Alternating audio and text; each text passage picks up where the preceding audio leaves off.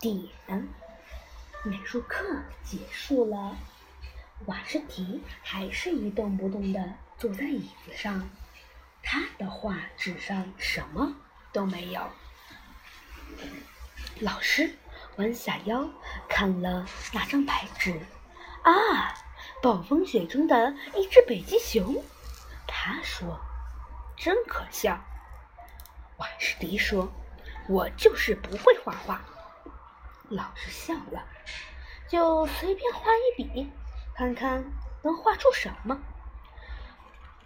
第十，瓦什提抓起一支笔，在纸上狠狠地戳了一下，完了。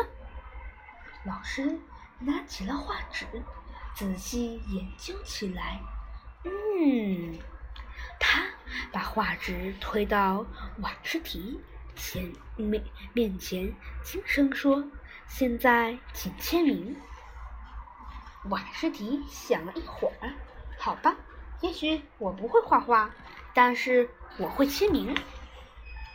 一周以后，当瓦什提走进美术教室的时候，他惊讶地发现。老师的办公桌上方挂着一样东西，是那个小小的点。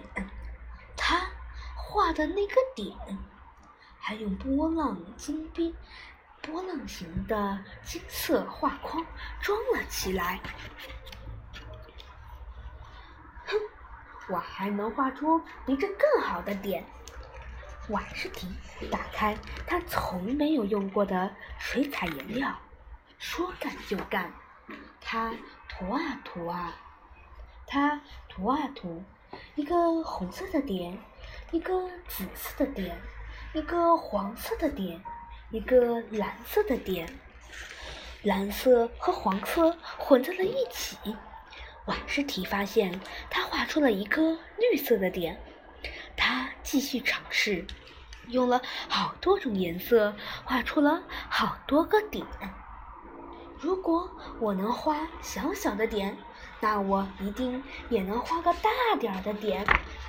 瓦什提用一支更大的画笔在更大的纸上涂颜色，画出了更大的点。他甚至不用画点，就能画出一个点来。几个星期后，在学校举办的画展上。瓦什提的点引起了巨大的轰动。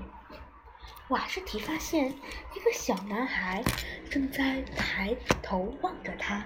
“你真是一位伟大的艺术家！要是我也会画画，该多好啊！”小男孩说。“我敢打赌，你也行。”瓦什提说。“不，我不，我不行，我连……”我连用尺子画直线都画不好。瓦什提笑了，他递给小男孩一张白纸，那就随便画一笔。小男孩画线的时候，手里的笔一直在抖。瓦什提他画出的的线弯弯曲曲。瓦什提听了看了一会儿，说。请签名。